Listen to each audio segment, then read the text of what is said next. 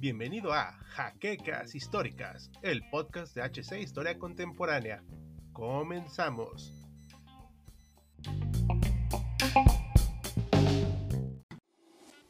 Hey historiadores, ¿listos para otra entrega de Pixeles Históricos? Nosotros somos sus compañeros Hal Jordan y Dorsch Lander, quienes en esta ocasión les traemos una breve crónica de Virtual Racing, uno de los juegos de carreras más populares de Sega en la década de los 90 que inició, para sorpresa de todos, en los arcades. Pero antes, tenemos que ver un poco de su contexto histórico y cómo era el mundo cuando salió a la luz. Acompáñanos en este viaje lleno de pixeles tridimensionales. ¡Arrancamos!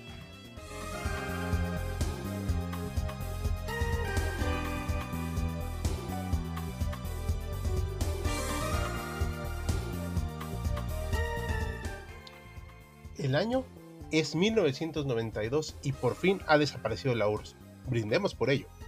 El mundo tiene cierto optimismo debido al triunfo del capitalismo sobre el socialismo, aunque sin duda no es el fin de la historia tal como decía Francis Fukuyama. Es un nuevo punto y aparte para la humanidad, y como tal, se notaron importantes cambios ese año. Por un lado, Bosnia-Herzegovina declaró su independencia respecto a Yugoslavia, con lo que provocó el asedio de Sarajevo, su capital, que se prolongó más de tres años. Hugo Chávez encabezó un intento de golpe de Estado contra el gobierno de Venezuela. Se firmaron los tratados de Chapultepec en la Ciudad de México, con lo que se puso fin a la guerra civil en El Salvador, para que vean que sí teníamos presencia internacional, a la vez que nuestro país estableció relaciones diplomáticas con el Vaticano, terminando con ello 130 años de distanciamiento con la cabeza del catolicismo. En este año tan turbulento, Sega lanzó un peculiar juego de carreras tipo Fórmula 1, pero que merece su historia aparte. Como dijimos al principio, ese fue un proyecto surgido para el arcade de Sega llamada Model One, la cual abordamos en nuestro video de Daytona USA, y que corrió a cargo de Yu Suzuki, creador de Shenmue, Outrun y Virtua Fighter. Aunque este experimento con polígonos no fue el primero de su tipo en el mundo de los videojuegos, sí logró tener un gran éxito y sirvió como ejemplo de que los gráficos no necesariamente estaban peleados con un buen estilo de juego. Sus ojos no te mienten, historiador. El juego se ve así de viejito, pues tiene casi tres décadas de edad, pero en su momento, esto era algo fuera de serie por lo bien logrado y fluido que resultó. En algún punto tenemos que entender que la placa arcade Model One era lo suficientemente fuerte para desbancar a sus competidoras en el negocio, pero querían demostrarlo con un juego que lograra romper los paradigmas y de ahí surgió Virtua Racing, el primer juego de la familia Sega en llevar el nombre Virtua, por cierto. Para poder recrear los automóviles se decidió usar un modelo neutral de los autos de la Fórmula 1, pero solo cambiaron el color en el modo multijugador, que es un clásico truco que nos recuerda al Mario Verde. No es un simulador, sino una experiencia arcade que tiene una gran sensación de velocidad y manejo, pero el sonido sí buscó recrear los motores y derrapes de llantas de las carreras, logrando una inversión del jugador en experiencia. La música decidió hacerse breve y concisa, pero corrió a cargo de Takenobu Mitsuyoshi, quien ya sabemos que trabajó en Daytona USA. Se mostró en Japón en 1992, siendo lanzado ese mismo año para las distintas salas recreativas. Al tener un gran éxito en su país de origen, se decidió llevarlo hacia Estados Unidos, rompiendo récords y poniendo un gran precedente de experiencia arcade de carreras. Debido a esta cálida recepción, Sega buscó hacer un port para Genesis, pero la consola de sobremesa no tenía la capacidad tecnológica para esto. Sin embargo, se creó un chip especial llamado el Sega Virtual Processor a Samsung para ponerlo en un cartucho y lograr poner el juego entre su amplio mercado casero. Aunque este port en el Sega Genesis es un logro técnico en sí mismo y no es horrendo de jugar, realmente no es la misma experiencia y te recomendamos evitarla como un primer contacto con el juego.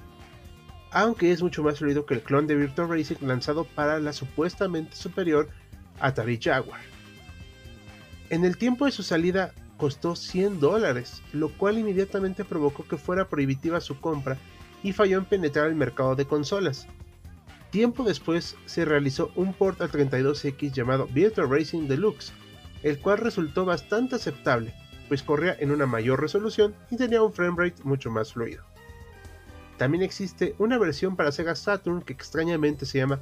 Time Warner Interactive's VR Virtual Racing, la cual no cumplió las expectativas de los fans, pero cabe destacar que es la versión con más pistas de la serie. Por último, en el PS2, como parte de la colección Sega Ages, se lanzó Virtual Racing Flat Out, que parece no tuvo mucho éxito. Pero de seguro estás ansioso por escuchar la reseña y cómo se siente el juego, por lo que mi colega de Auslander tomará la palabra a partir de aquí. Adelante. Habían pasado más de 14 años hasta que una nueva edición del clásico de arcade fue vista en el mercado, solo que en esta ocasión sería para la consola híbrida favorita del mercado actual. Estamos hablando de la muy exitosa Nintendo Switch, y lo interesante de esta versión es que es un port directo de la versión original, por lo que podemos decir que se trata de una remasterización, pues realmente estamos corriendo un emulador de la placa M1 que ha sido mejorado tanto en su fluidez, resolución y sobre todo en su distancia de renderizado. La versión lanzada para el Nintendo Switch es sin duda la más accesible del mercado, y gracias a que se trata de un emulador, es la versión que utilizaremos para esta reseña histórica. La presentación de Virtual Racing es muy directa, pues nada más empezar el mismo, nos veremos con la posibilidad de seleccionar los tres circuitos, el normal, avanzado y el de experto, los cuales tienen diferencias muy marcadas y realmente vamos a necesitar los niveles de habilidad que se nos piden en el menú para tan siquiera terminar los circuitos antes de que se nos acabe el tiempo. Pero vamos a quedar tan cerca de la meta que nos van a quedar muchas ganas de volverlo a intentar, por lo que estamos hablando de un auténtico devorador de cambio de las tortillas en su momento. Una vez dentro de las tres pistas disponibles, notaremos un apartado gráfico poligonal sin texturas, una vista que en su momento parecía demasiado avanzada y que a día de hoy no ha envejecido mal, simplemente cambió de intencionalidad, pues si bien no nos sorprende en lo absoluto, las llantas octagonales filosas como un cuchillo junto con los colores tan vibrantes y cálidos son un viaje al pasado muy carismático que otros juegos del género como Hot Shot Racing han adoptado a día de hoy, un juego que vale mucho la pena, por cierto, y rinde honor a este tipo de clásicos de arcade. Pero si Virtual Racing triunfó de la manera en que lo hizo, fue gracias a su jugabilidad, la cual es muy cómoda y también muy pulida. Ponernos detrás del volante de un Fórmula 1 pareció una tarea muy difícil de realizar para 1992, pues el punto clave en cualquier juego de carreras es la sensación de velocidad, la cual se transmite a través de la fluidez, y ya para su fecha original de lanzamiento hace ya casi 30 años, se sentía de maravilla. En el Nintendo Switch, esta experiencia es aún mejor, pues va a unos perfectos 60 frames por segundo en todo momento. Otro aspecto que contribuye a la sensación de velocidad es la propia conducción a través del acelerador y el joystick, el cual se vuelve más sensible conforme vamos llegando al fondo de nuestro pedal, por lo que para tomar una curva muy pronunciada Tendremos que bajar la velocidad si no queremos perder el control de nuestro vehículo. Virtual Racing también se apoya en su apartado gráfico, el cual si bien es modesto, podemos ver como nuestras ruedas giran a una velocidad impresionante mientras nos empujan a más de 300 km por hora, sumado a un apartado sonoro limpio, el cual cumple su función, teniendo detalles como encapsular el sonido de nuestro motor al pasar por un túnel o escuchar cómo se distorsiona el sonido al dejar atrás a algunos de nuestros competidores. Tal vez el punto menos disfrutable del juego sea su sistema de colisión, el cual resulta a veces impredecible, pues si bien con apenas rozar la parte trasera de uno de nuestros contrincantes será suficiente para salir despedido por los aires, también es posible rozar o incluso atravesar nuestras llantas con las de otro auto sin que pase absolutamente nada, por lo que debes de tener mucho cuidado con no colisionar con la parte trasera de un Fórmula 1, mientras que te podrás relajar con tus laterales. Aunado a todo esto, Virtual Racing cuenta con cuatro cámaras distintas que se ven ahora mejor que nunca. Pues si bien las primeras dos cámaras, la cual es dentro de la cabina y en tercera persona cercana al alerón respectivamente, las últimas dos que nos alejan de nuestro vehículo un punto casi cenital se ven de maravilla. Pues se aprovechó la potencia del Switch en comparación con la veterana M1 para eliminar problemas como el popping tan notorio de la primera entrega, pues ahora podemos ver cómo está renderizada la totalidad de los circuitos en todo momento. Hasta este punto podemos decir que Virtual Racing es un juego de conducción muy tradicional, pues vemos elementos usados por cualquier juego de carreras lanzado desde la quinta generación de videoconsolas hasta las contemporáneas. Pero lo interesante de este juego es que Virtua Racing fue el juego que vino a estandarizar todo lo que conocemos del género, desde su sensación de velocidad hasta sus controles pasando por su apartado sonoro, y al igual que vimos con Super Mario 64 en nuestra reseña de hace un par de semanas,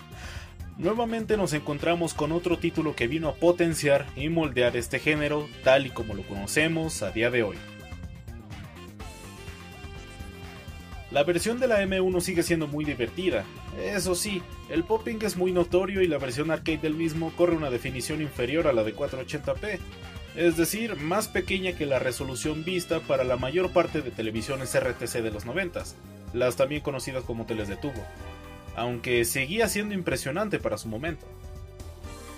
Cabe mencionar que a día de hoy ya es raro encontrar un arcade, pues es aún más difícil encontrar uno que tenga disponible esta máquina para rentar,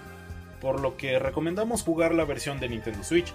pues es un port exquisito, el cual corre a 60 frames por segundo tanto en el modo televisor como en el portátil, teniendo una resolución de 1080p y 720p para cada modo de juego respectivo. Es decir, se está aprovechando a pleno la potencia de la consola, el cual es más que suficiente para emular con total fluidez la clásica M1. Sumado a esto, podemos acceder a las funciones presentes en cualquier emulador. Con esto nos referimos a que es posible ajustar los controles con la configuración que nos sintamos más cómodos,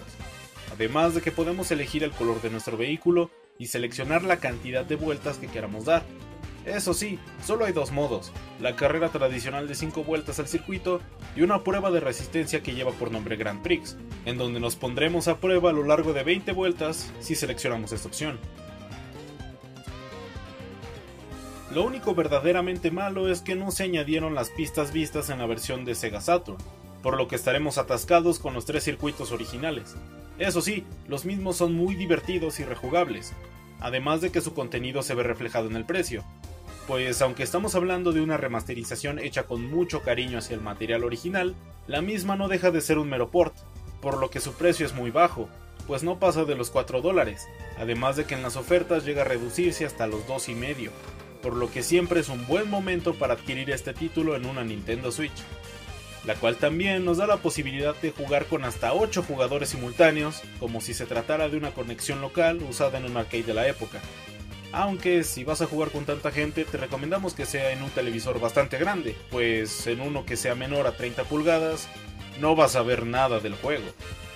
Virtual Racing sigue siendo un juego muy retador, pero que también es fácil de acceder, por lo que a pesar de que hayan pasado casi 30 años, es una excelente opción para iniciar en el mundo automotor virtual si aún no lo has hecho. Por lo que nuestro veredicto en HC Historia Contemporánea es de una recomendación muy sobresaliente. Y ya para finalizar, esperamos que este video haya sido de tu agrado. Si es así, una manita arriba, compartir nuestro trabajo y un comentario nos vendría de gran ayuda si quieres seguir viendo contenido como este. Nosotros somos Hal Jordan y Deus Landa, despidiéndonos y ya nos veremos en un próximo video.